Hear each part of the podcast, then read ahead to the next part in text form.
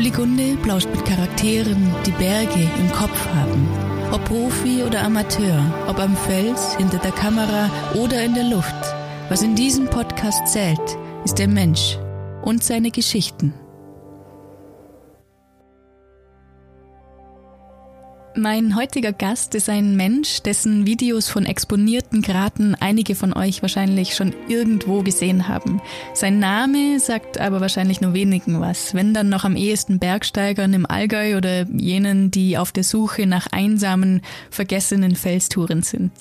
Wir unterhalten uns darüber, wie man Touren plant, die in keinem Kletterführer beschrieben sind und was ihn reizt, am liebsten ohne Seilsicherung unterwegs zu sein. Wir sprechen aber auch darüber, welche Verantwortung jeder trägt, der Bilder oder Videos von seinen Touren ins Internet stellt. Genau diese Frage hat er sich inzwischen konsequent beantwortet und hat sowohl seinen YouTube-Kanal als auch seinen Facebook-Account stillgelegt. Ich wünsche euch viel Freude bei meinem Plausch mit Christian Koala Reiser. Christian, herzlich willkommen in diesem Podcast. Vielen Dank, dass du dabei bist. Hi Erika, freut mich. Als erstes natürlich die allerwichtigste Frage. Wie kommt es zu deinem Spitznamen Koala? Das ist eine längere Geschichte, die ich jetzt versuche zu verkürzen. Also vor ein paar Jahren habe ich noch aktiv einen Kampfsport betrieben namens Brazilian Jiu-Jitsu. Ganz grob gesagt, es ist eine Bodenkampfform ohne Schläge und Tritte, sondern mit Griffen, mit Hebeln, Würgegriffen. Und eine besonders starke Position ist, wenn man in den Rücken vom Gegner gelangt, um dort einen recht effektiven Würgegriff anzuwenden. Und für Außenstehende, für Laien schaut es dann manchmal so aus wie ein Koala-Kind auf dem Rücken von seiner Mama. Und nachdem ich diese Technik ganz gern gemocht habe und auch oft angewandt habe, wurde mir da der Spitzname so zuteil. Und lustigerweise haben es dann später auch der ein oder andere Kletter- und Seilpartner übernommen, weil auch meine Fortbewegungsgeschwindigkeit am Fels den Beutelsäugern in nichts nachstand.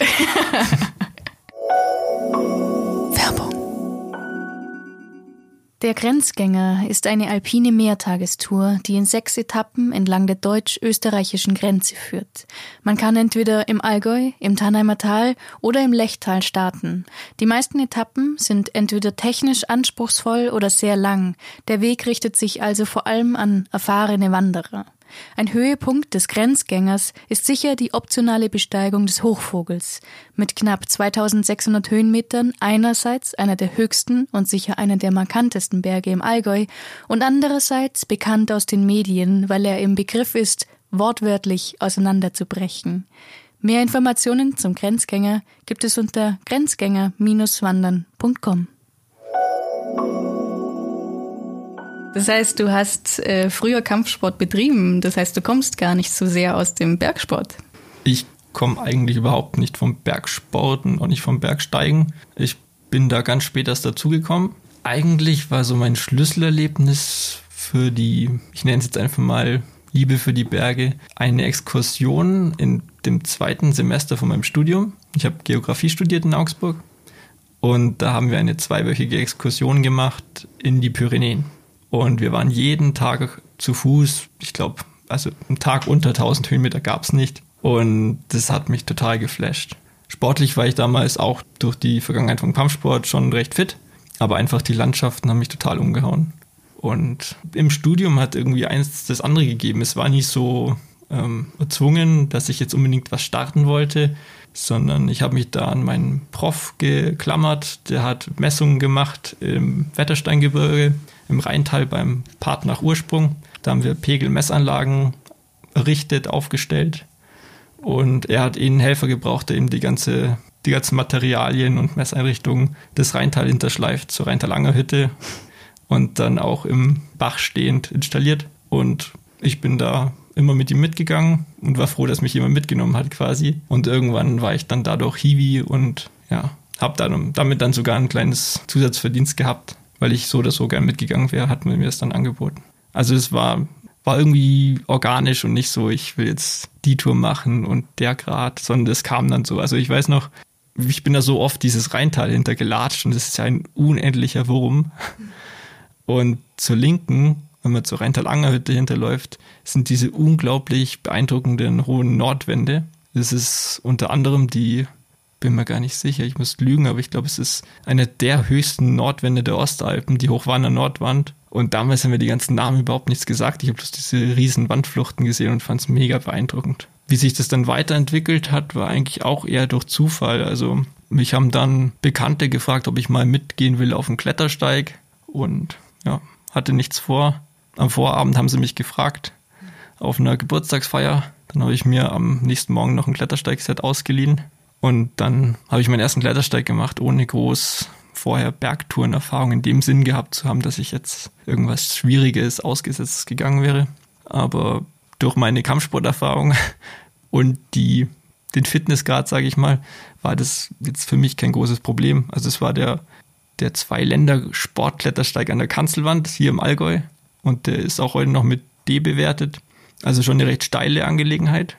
Aber ich meine, ich konnte damals, glaube ich, so vielleicht 20 Klimmzüge und dann ist das irgendwie keine also athletisch gesehen keine große Sache mehr. Und dann ist nur die Frage, wie reagiert man auf die Ausgesetztheit und ich fand das geil. Ich habe da keine Sekunde irgendwie ein komisches Gefühl im Magen gehabt, sondern es war so, wow, es ist ein mega Workout in der freien Natur irgendwie.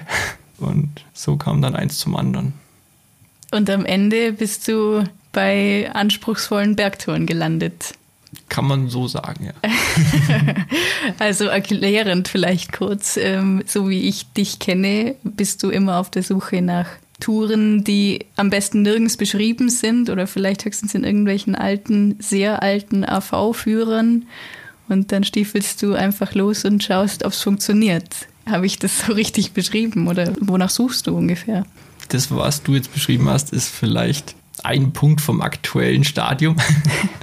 Aber das hat sich ja entwickelt. Also ich bin dann über nach den Klettersteigen zum Bouldern in der Halle und dann zum Klettern in der Halle und dann hat mich der erste Seilpartner mitgenommen an Fels und so bin ich eigentlich ja zum Klettern gekommen und die Bergtouren, die ich heute mache, haben damit eigentlich nur noch wenig zu tun oder kann man so vielleicht auch nicht sagen, aber ich habe schnell gemerkt, dass dieses, diese Entwicklung beim, in Richtung Sportklettern nicht so ganz meins ist. Also ich ziehe keine Befriedigung draus, wenn Griffe und Tritte immer kleiner bzw. schlechter werden und man immer am persönlichen Leistungslimit unterwegs ist. Ich kann das verstehen und bewundere das auch. Habe da auch viele Freunde und Kumpels, die da richtig stark und gut drin sind und ich finde es bewundernswert. Aber für mich ist vielleicht auch eben, weil ich da von der anderen Richtung kam, einfach von der Naturseite aus, war dieser Leistungsgedanke nie so im Vordergrund.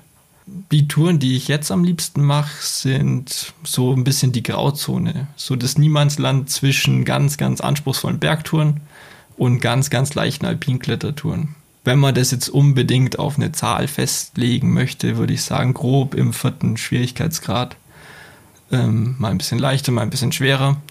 Aber das sind die Touren, wo ich eigentlich genug gefordert bin, um schon eine Herausforderung zu haben, aber niemals überfordert und auch weit weg von persönlichen Leistungsgrenzen jetzt vom, in Richtung Sportklettern. Und was du jetzt gerade noch angesprochen hast mit, mit eher unbekannteren Touren, das hat sich so die letzten Jahre so ein bisschen entwickelt. Auch weil mir die Touren vielleicht so ein bisschen ausgingen.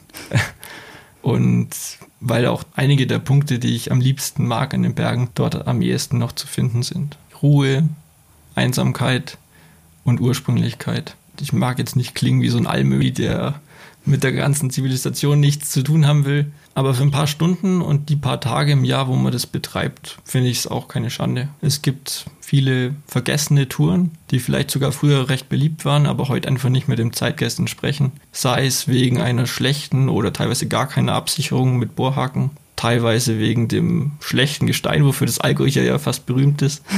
Das ist einfach nicht mehr der, der Zeitgeist. Aber wenn du sagst, dass du nie überfordert bist. Das ist die Grundvoraussetzung für den Stil, wie du unterwegs bist, weil du normalerweise kein Seil dabei hast. Das heißt, du bist in einem Bereich unterwegs, wo du ja tatsächlich nie überfordert sein solltest. Aber kam es denn schon mal vor, dass du dich doch so überfordert gefühlt hast? Hm, also zum ersten Punkt, die Aussage, dass ich meistens ohne Seil unterwegs bin, stimmt so nicht. Ich habe bei den aller, allermeisten Touren immer eine Backup-Ausrüstung dabei.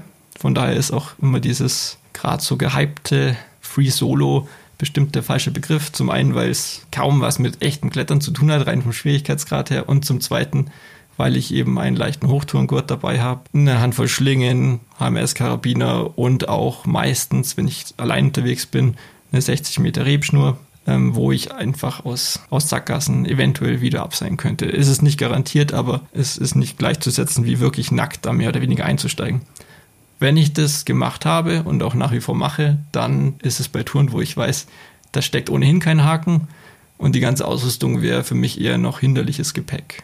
Gab es auch Situationen, wo du dann entweder das Zeug gebraucht hast oder es dir hergewünscht hättest oder vielleicht doch mal einen Bohrhaken hergewünscht hättest? Mm, also, dass ich mir einen Bohrhaken hergewünscht hätte, nicht. Ich hatte aber mal eine Tour, bei der der Bohrhaken genau am richtigen Platz war und ich dann auch über ihn abseilen musste, einfach weil es mir ich habe es mehrmals versucht, die Stelle, und mir war es das Risiko nicht wert. Es war ein Reibungstritt in einer 4-Plus-Route. Es hat sich nicht richtig angefühlt. Man kann jetzt darüber spekulieren, wie es gewesen wäre, wenn es ohne Bohagen, ob ich dann anders gehandelt hätte und einfach irgendwie durchgezogen hätte. Aber in dem Moment stand es nicht dafür und hat sich dann auch nicht verkehrt angefühlt, sag ich mal.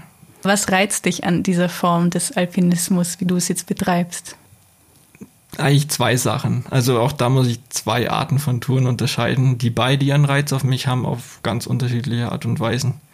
Das eine ist einfach, wie ich vorhin schon gesagt habe, als ich da durchs Rheintal gegangen bin, einfach vor so einer riesen Wand zu stehen, die für so einen kleinen Menschen einfach ja, unfassbar groß wirkt und so undurchsteigbar. Und einfach die Möglichkeit, da als kleiner Mensch jetzt auch vielleicht ohne großes Training keine Höchstleistung zu bringen, sondern einfach so sich da seinen Weg durchzusuchen.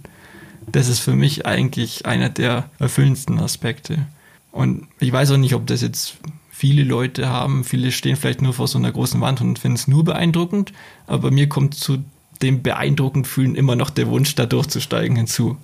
Und welcher Grad es dann im Ende ist, ist für mich zweitrangig. Es darf halt nur nicht so schwer sein, dass ich weiß, okay, da habe ich nicht mehr genügend Reserven, falls was wäre. Und der zweite Aspekt ist vielleicht bei Routen, die ich schon kenne, auch vielleicht schon mit Seil, hm, die auch nicht unbedingt schwerer sind, aber wo ich weiß, die sind in einem Schwierigkeitsgrad, der mich fordert, aber nicht überfordert, aber eben auch nicht unterfordert, wenn es sowas gibt, dass man in eine, so eine Zone reinkommt, die die Psychologen immer als Flow bezeichnen. Auch der Begriff ist recht inflationär gebraucht inzwischen. Aber ich muss sagen, für mich stimmt es. Man konzentriert sich nur noch auf den nächsten Kletterzug und ist absolut im Hier und Jetzt, so klischeehaft das vielleicht auch klingen mag. Aber ich finde, das erdet wie kaum was anderes. Also ich spüre dann nach so einer Tour auch keinen großen Stolz, das jetzt geschafft zu haben, sondern es ist einfach nur wieder Reset-Taste gedrückt und dann kann es weitergehen, auch im Alltag mit allem. Es ist, ja, hat jetzt nichts mit, überhaupt nichts mit einem Leistungsgedanken zu tun oder mit Schubladendenken, ein Free Solo oder Suchst du das Risiko? Ich glaube nicht. Also ich habe kein positives Gefühl, wenn ich eine Stelle zum Beispiel in der Wand oder an einem Grat überwunden habe, die sich riskant angefühlt hat. Für mich ist riskant immer gleichzusetzen mit, ich habe nicht mehr die volle Kontrolle drüber. Und das ist eigentlich nicht das, was ich mir wünsche. Du bist vorwiegend mit deiner Lebenspartnerin unterwegs, was ich mir vorstellen kann, dass bei solchen Touren das nicht nur schön, sondern auch vielleicht sogar belastend sein kann, weil man wahrscheinlich eine andere Angst empfindet für jemanden, den man liebt, äh, als für einen in Anführungszeichen Seilpartner. Wie empfindest du das? Auf jeden Fall gibt es solche Momente. Gleichzeitig ist es umso intensiver, wenn man das mit der Person teilen kann, die man liebt. Und auch da ist es eben wichtig, dass es nicht um das Risiko geht. Aber wir beide haben da eine ähnliche Einstellung zu. Uns beiden gibt es ähnlich viel frei und ungebunden unterwegs zu sein, im wahrsten Sinne des Wortes. Denn in Seilschaft ist es immer ein Stop and Go durch die Wand. Man hängt da lange am Standplatz rum und einfach frei und auch ohne Gepäck allein schon den Zustieg von manchmal 1500 Höhenmetern hinter sich zu bringen und dann durch eine 400 Meter Wand einfach so zu kraxeln und vielleicht nach einer Stunde, eineinhalb oben zu stehen, das ist, ist finde ich, nicht zu vergleichen mit einer echten Alpinklettertour. Ich möchte es jetzt gar nicht so sehr promoten, aber für uns fühlt sich es nicht falsch an. Und wir sprechen das immer vorher ab. Ich bin mir meiner Verantwortung durchaus bewusst, weil es in der Praxis schon so ist, dass ich die Touren raussuche. Ich plane so gewissenhaft, wie ich sie kann. Und sie sich ja mehr oder weniger darauf verlässt, weil sie auch gar nicht so in dieser Planungsmaterie drin ist. Aber sie weiß ganz genau, wie schwer sie klettern kann, was sich gut anfühlt, was für Stellen sie mag vom Stil her und was nicht. Und da fragt sie natürlich schon auch gut vorher nach. Und es ist auch so, wenn sich einer von uns beiden sich unwohl fühlt, dann gibt es da auch keine großen Diskussionen und dann wird eben gemeinsam entschieden. Wer ist von euch unerschrockener? Kann ich so pauschal überhaupt nicht sagen, weil wir beide unterschiedliche Sichtweisen auf die Dinge haben. Also ich glaube, unten im Tal oder am Wandfuß bin ich unerschrockener, weil ich mich das einfach so magisch anzieht. Und die Dani ist, die mag lieber den Fels direkt einen Meter vor sich sehen, um dann sagen zu können, ja, taugt mir, das passt. Und da kam es dann in der Wand schon oftmals zu genau dem Umkehreffekt dass sie da drüber ist über eine recht trittarme Platte und musste dann ordentlich auf mich warten, bis ich mal die Lösung für mich gefunden habe, in der ich mich wohl und nicht so risikohaft fühle. Also es, es ändert sich und wechselt so von Tour zu Tour.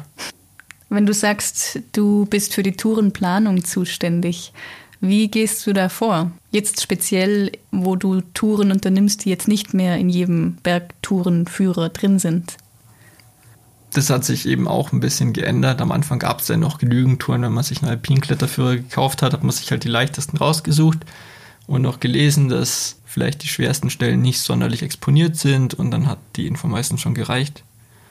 Und das hat sich dann eben dahingehend entwickelt, dass ich da ein bisschen kreativer werden musste. Und klar gibt es da auch bestimmte Foren und Online-Portale, aber irgendwann kommt es auch an seine Grenzen und dann kam mir vielleicht auch so ein bisschen, ja, mein Beruf zugute. Ich bin Kartograf, also in der Webkartografie von dem Tourenportal.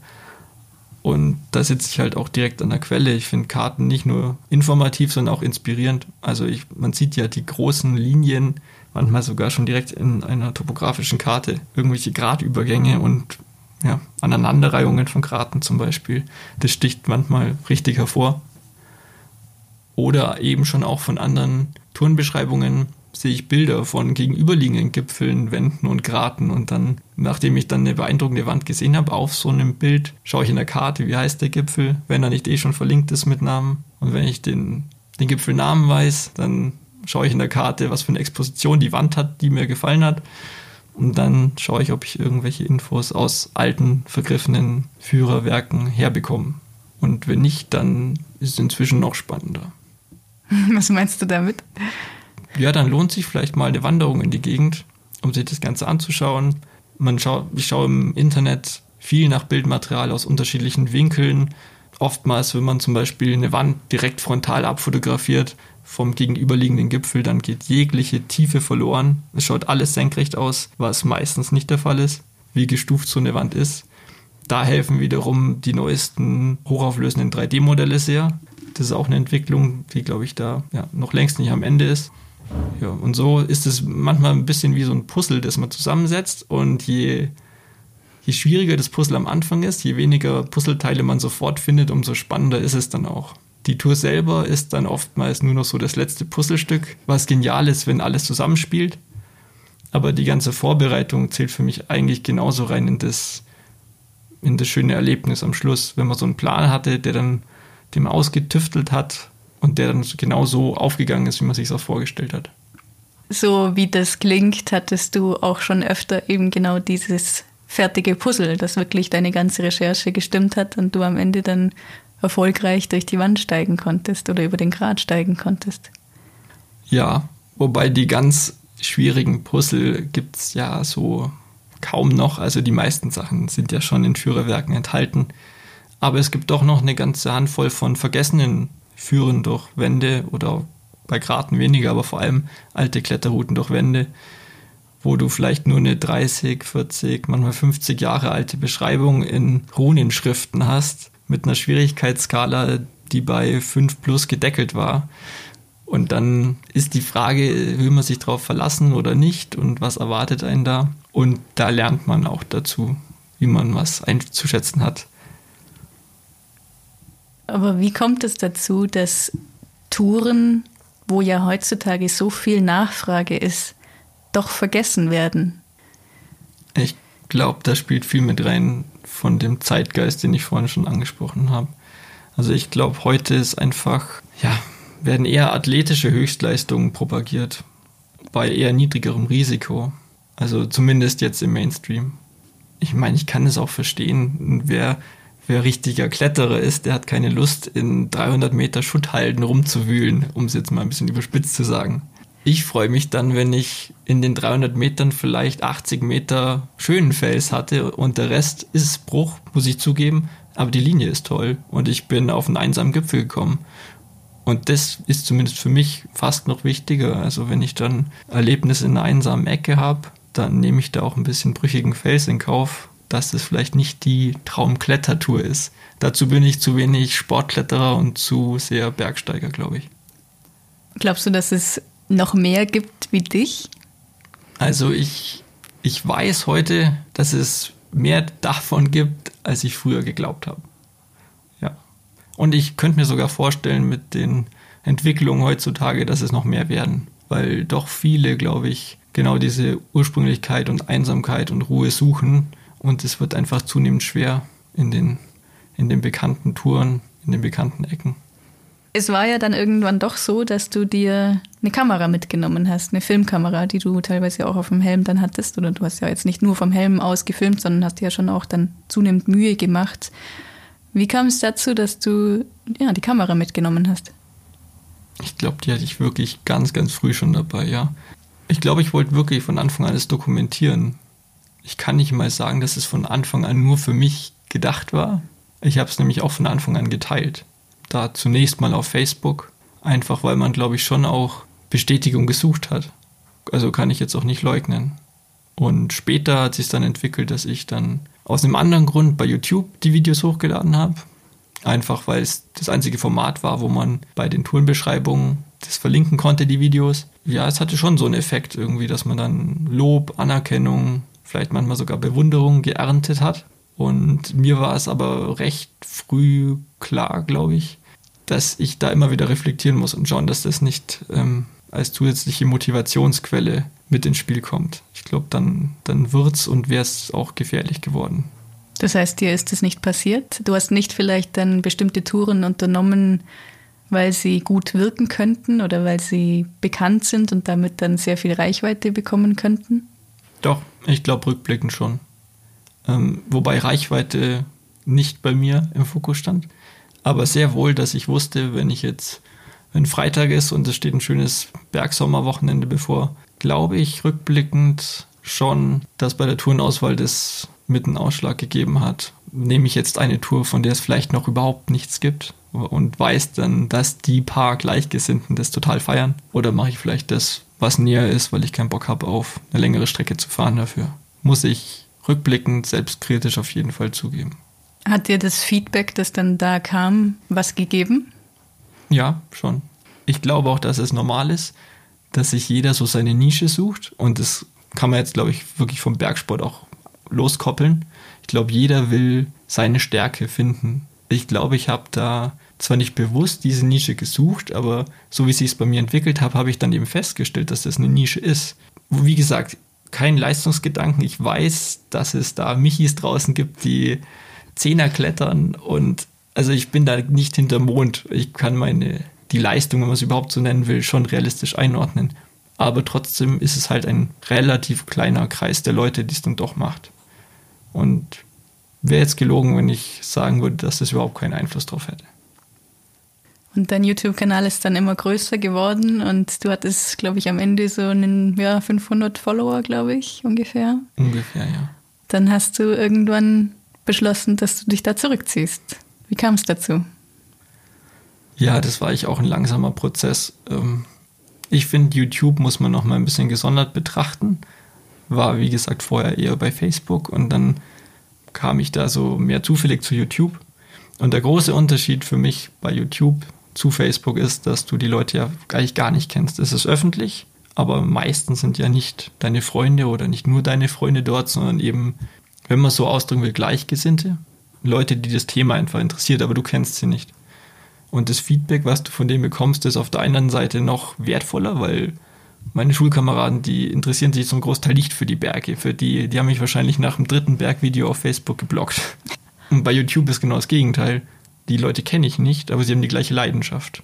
Also eigentlich was von Grund auf Schönes, finde ich, wenn man solche schönen Momente mit Gleichgesinnten teilen kann. Was mir dann aber bei YouTube zunehmend aufgefallen ist, dass diese, dass diese Freude für jemanden so rein auf Zahlen runtergebrochen wird, also quantifiziert, wenn man so will. Man kriegt da einfach nur eine Anzahl an Views und an Daumen nach oben. Und ob du willst oder nicht, ich glaube mir, wir Menschen ticken so und so sind die ganzen sozialen Netzwerke auch aufgebaut. Man will da möglichst viel Anerkennung rausziehen. Und bei YouTube ist es wirklich auf diese Zahl beschränkt. Natürlich gibt es da auch Kommentare, aber ich, die meisten von diesen Leuten kenne ich eben nicht. Und dann habe ich mich schon gefragt, okay, was, was gibt mir das jetzt? Und auch die Reichweite von dem Kanal habe ich nie so forciert. Also mir war das nicht wichtig, ob das jetzt 500 Abonnenten oder 5000 Abonnenten sind, weil ich verdiene damit kein Geld. Ich bin kein Vlogger. Da kann ich das wiederum verstehen, weil Reichweite ja so ein bisschen die neue Währung ist im Internet aber ich mache das ja mehr oder weniger nur für mich. Warum, warum will ich dann mehr Reichweite generieren?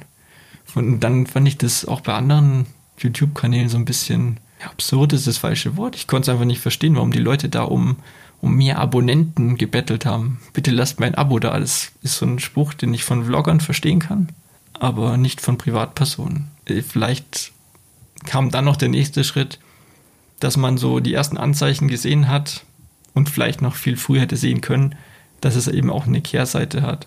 Was diese große Reichweite, wenn sie denn mal da ist, auch für negative Folgen haben kann. Und das war nicht unbedingt jetzt nicht auf meinen Kanal bezogen und nicht nur auf Bergsport bezogen, aber in anderen Bereichen, wo ich mir gedacht habe, Mensch, das ging doch ordentlich nach hinten los. Und dann habe ich einfach reflektiert, warum ich das mache und ob ich, ob mir das so viel gibt, diese Anerkennung dort. Und bin zum Schluss gekommen, dass es nicht dafür steht. Was meinst du, wenn du sagst, dass das bei anderen nach hinten losging? Also ich mache jetzt mal ein ganz, vielleicht, ähm, es ist kein überspitztes Beispiel, weil es wirklich so passiert ist, aber es ist ein extremes Beispiel mit Sicherheit. Ähm, meine Freundin und ich, wir planen gerade unsere Winterflucht und die wird uns dieses Jahr auf die Philippinen führen. Darf man das noch sagen in Zeiten der Flugschar? Ich mache es jetzt. Äh, wir fliegen auf die Philippinen und bei der Recherche sind wir natürlich auch auf YouTube, weil Videos auch sehr informativ sein können. Und da sind wir auf ein Video gestoßen, das da tatsächlich heißt, so im Groben übersetzt, die zehn geheimsten Strände auf den Philippinen. Und das klingt jetzt vielleicht für den einen oder anderen komisch. Andere denken sich wahrscheinlich gar nichts dabei. Wenn man dann einen Mausrad-Scroller runtergeht, sieht man, dass das Video noch keine zwölf Monate online ist und mittlerweile schon 1,5 Millionen Views hat. Das heißt, 1,5 Millionen Leute haben sich dieses Video angeschaut. Und dann muss man doch, wenn man halbwegs reflektiert ist, überlegen und zum Schluss kommen, okay, von den zehn Stränden, wenn jemals einer einsam war, ist er spätestens jetzt nicht mehr. Und dieses Phänomen gibt es nicht nur auf YouTube, das gibt es bei Facebook, wenn man in öffentlichen Gruppen teilt. Und all das führt dann zumindest bei mir zwangsweise auch zur Reflexion, also auf mich selber und mein Tun, was es denn auch für Auswirkungen haben könnte.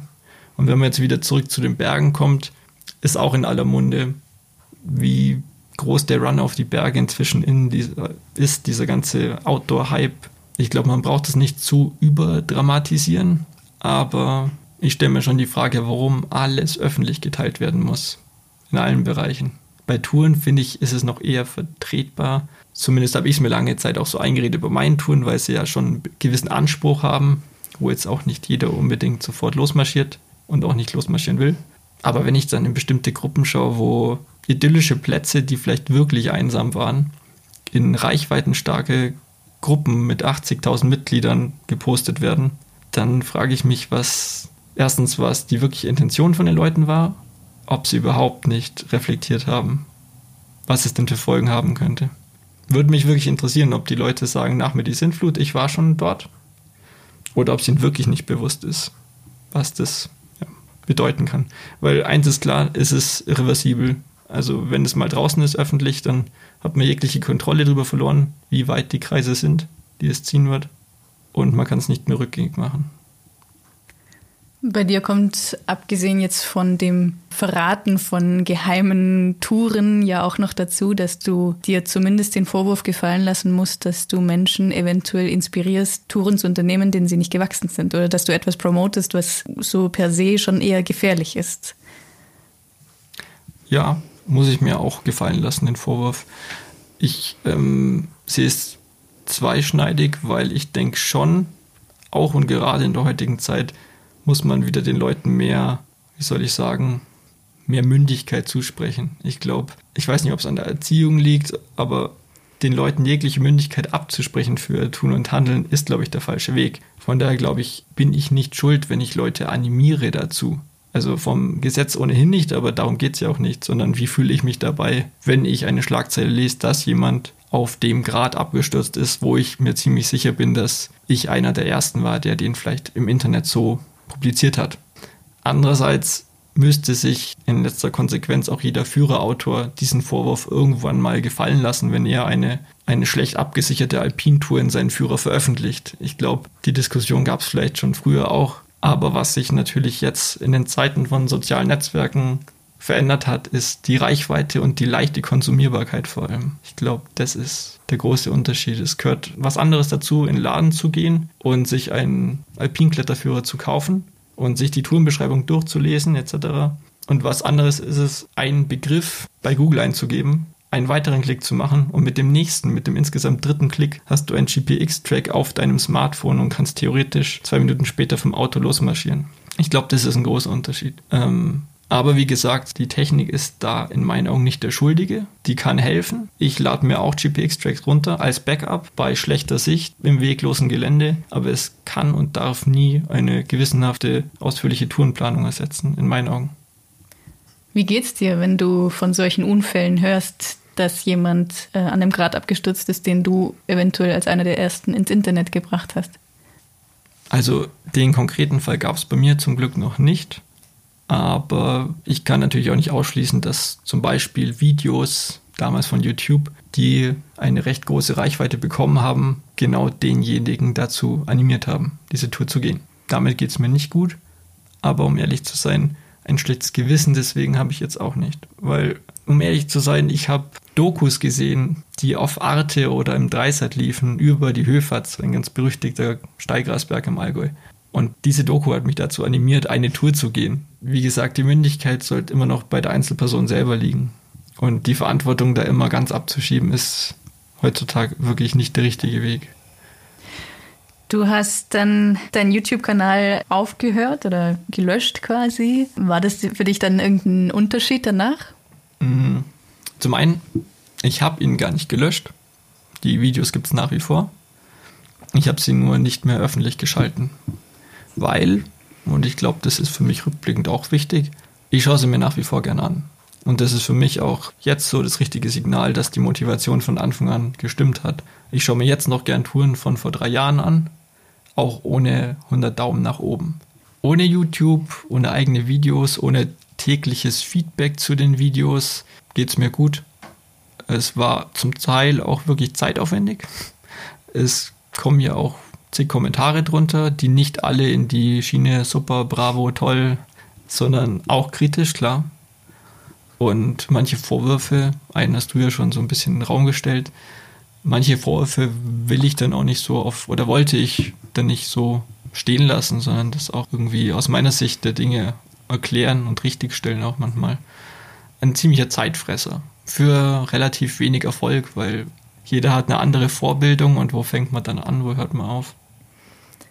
Als ich mal irgendwie auf YouTube, glaube ich, angefangen habe oder irgendwie drüber nachgedacht habe, da hast du, hast du mir gleich gesagt, ich soll ein dickes Fell oder ich brauche ein dickes Fell, weil da geht es relativ harsch teilweise zu. Wie bist du damit umgegangen, dass da teilweise dann du sicher auch direkt angegriffen wurdest?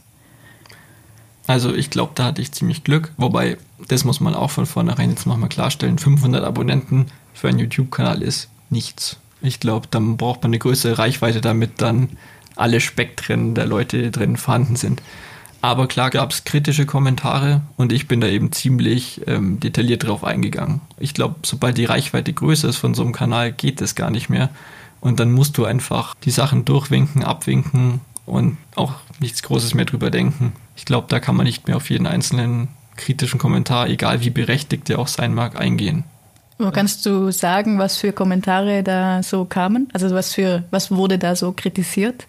Mm, schon meistens, dass es verantwortungslos ist, die Touren gerade mit Freundinnen zusammen, das kam schon des Öfteren.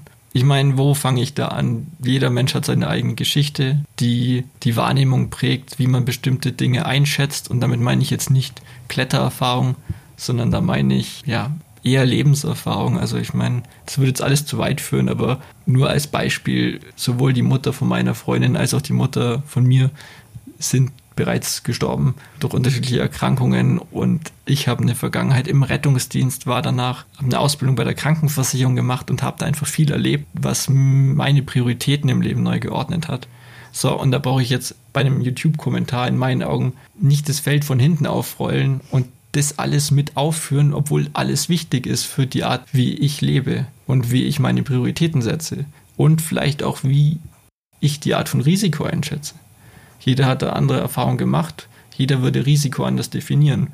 Ich finde, das Risiko von den meisten Menschen um mich herum ist viel größer. Es hat halt andere Konsequenzen, aber meine Angst ist ganz eine andere, als jetzt abzustürzen. Nicht, dass ich keine Angst hätte abzustürzen, aber ich sehe andere Dinge viel bedrohlicher Willst du sagen, was du bedrohlicher findest? Ich glaube, ich muss jetzt gar kein konkretes Beispiel nennen, aber ich habe einfach viele, ja, viele Schicksale miterlebt, sag mal so.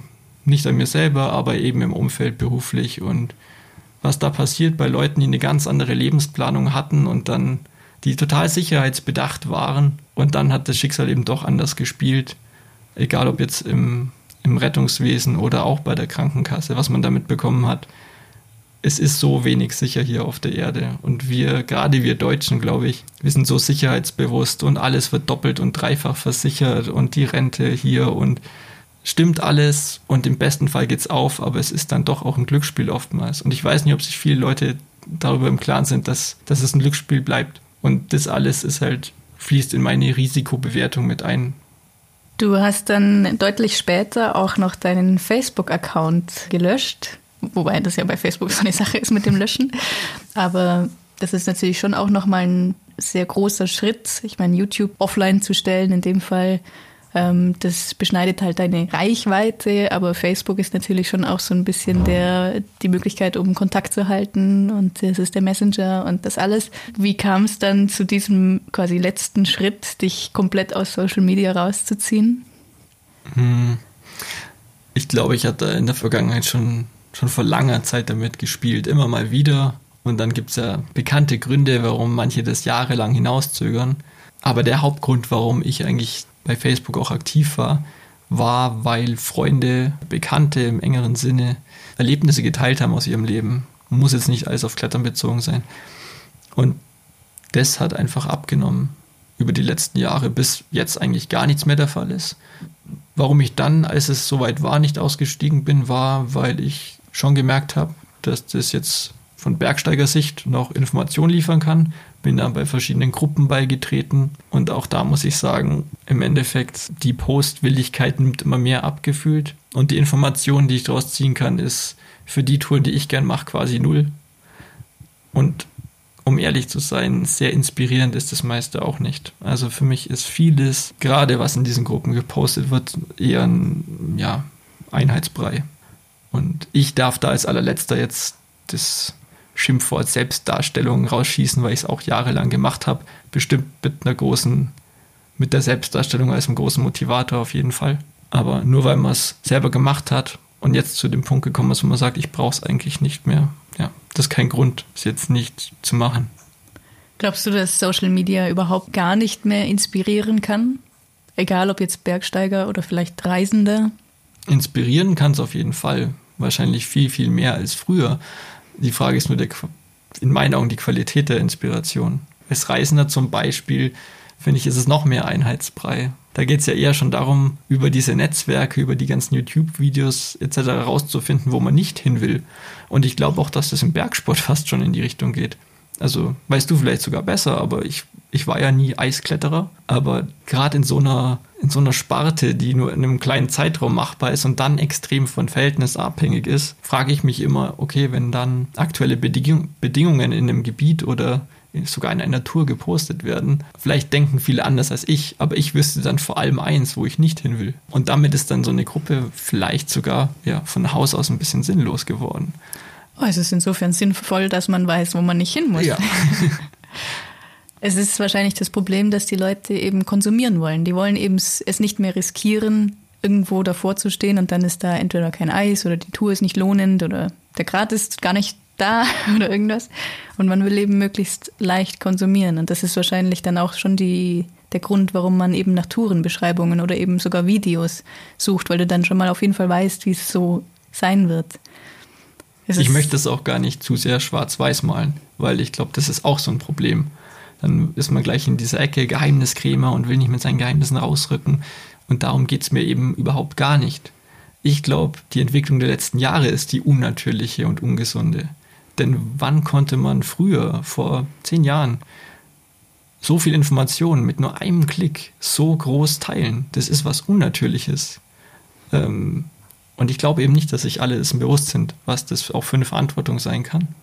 Und ich bin halt inzwischen der Meinung, dass ein, ich nenne es jetzt einfach mal, ein organischeres Teilen im Freundeskreis, das muss nicht analog sein im Stammtisch.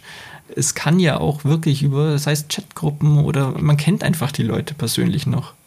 Ich glaube einfach, dass, dass da eine, sorry das Wort, aber eine nachhaltigere Zukunft auch für den Bergsport gegeben wäre.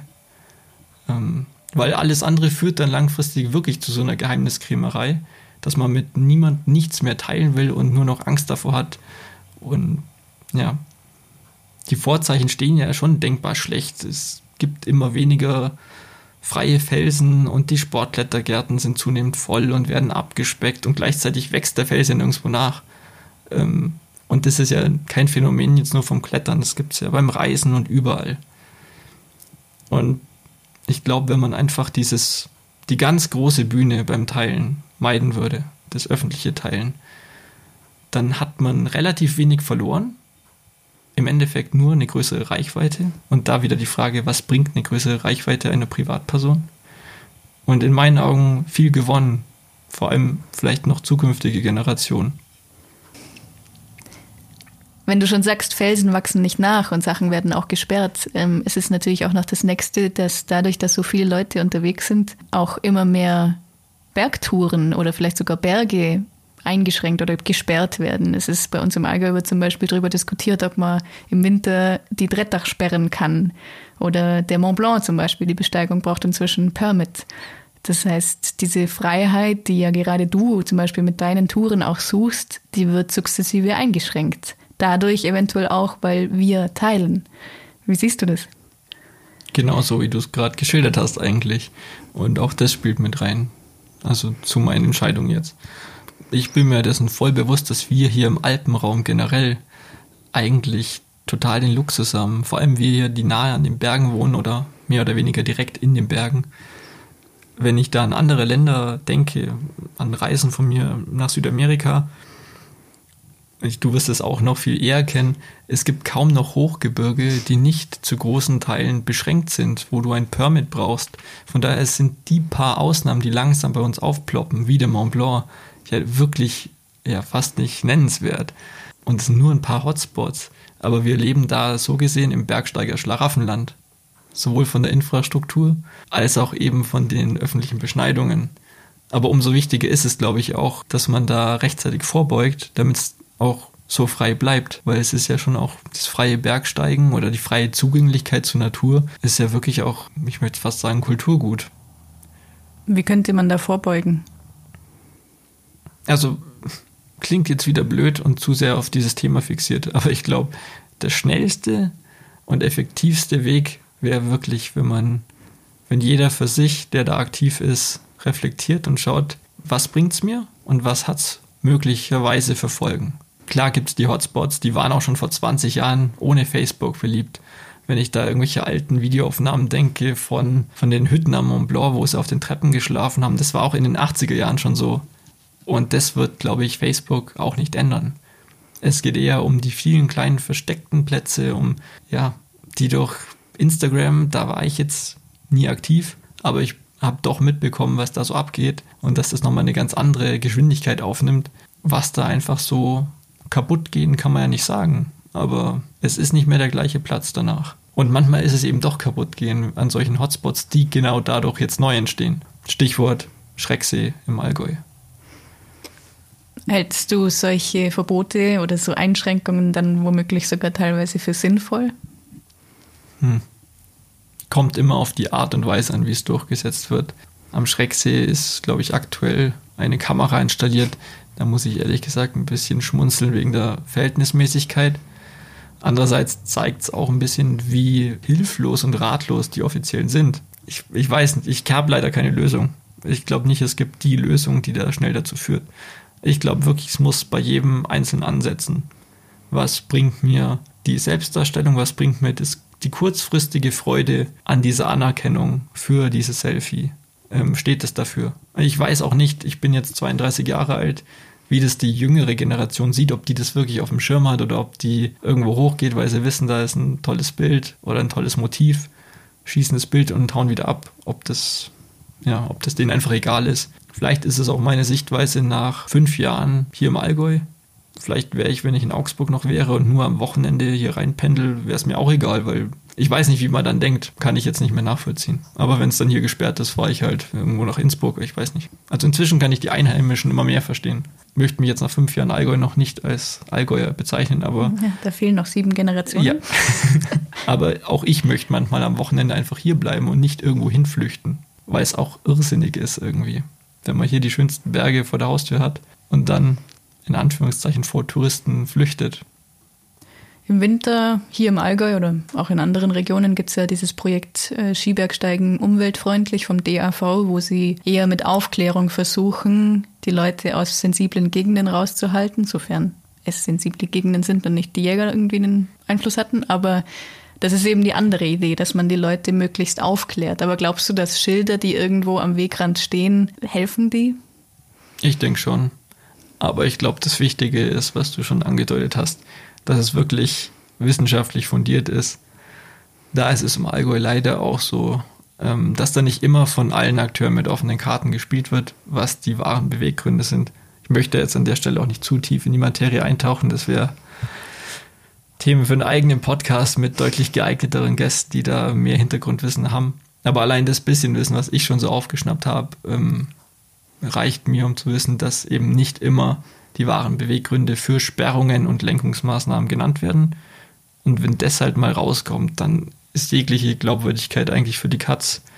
Habe ich bei mir selber auch schon festgestellt wenn ich mitkriege, dass zum Beispiel eine Felssperrung aufgrund von seltenen Vogelarten, die dort in den Felslöchern brüten, ist, dann sehe ich das ein und dann gehe ich da natürlich nicht hin. Auch Leut, den Leuten zuliebe, die da in der AG, ich glaube AG oder IG klettern, IG klettern. IG klettern, dafür gekämpft haben, wahrscheinlich in langen Abenden, weil es ja auch sinnvoll ist. Wenn ich aber mitkriege, dass es eigentlich nur um, ich möchte jetzt nicht Jagdinteressen sagen, weil da schert man auch wieder alle über einen Kamm, was nicht der Fall ist. Aber es gibt eben schon diese Beispiele. Wenn ich das mitkriege, dann kann ich es nicht mehr ernst nehmen. Ich möchte jetzt nicht irgendwie zum, zum zivilen Ungehorsam aufrufen. Aber es schadet manchmal nicht, ein bisschen tiefer zu graben, zu recherchieren, um zu schauen, was wirklich hinter solchen Sperrungen steckt. Ich glaube, dabei kann man es bei dem Thema auch belassen. Jetzt ist es noch nicht so lange her, dass du deinen Facebook-Account zugemacht hast, äh, aber hast du schon irgendwie irgendeinen Unterschied jetzt gemerkt? es ist gestern gewesen. ähm, nein. Okay, anders gefragt. Was erhoffst du dir davon? Mm, mehr Zeit.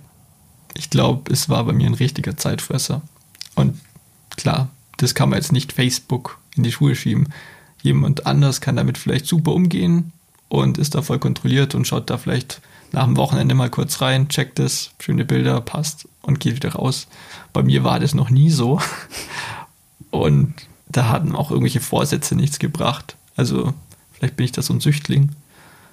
Ich glaube, dass ich deutlich mehr Zeit haben werde. Und wo ich schon auch gespannt bin, ob es sich wirklich auch so auf die Planung auswirkt.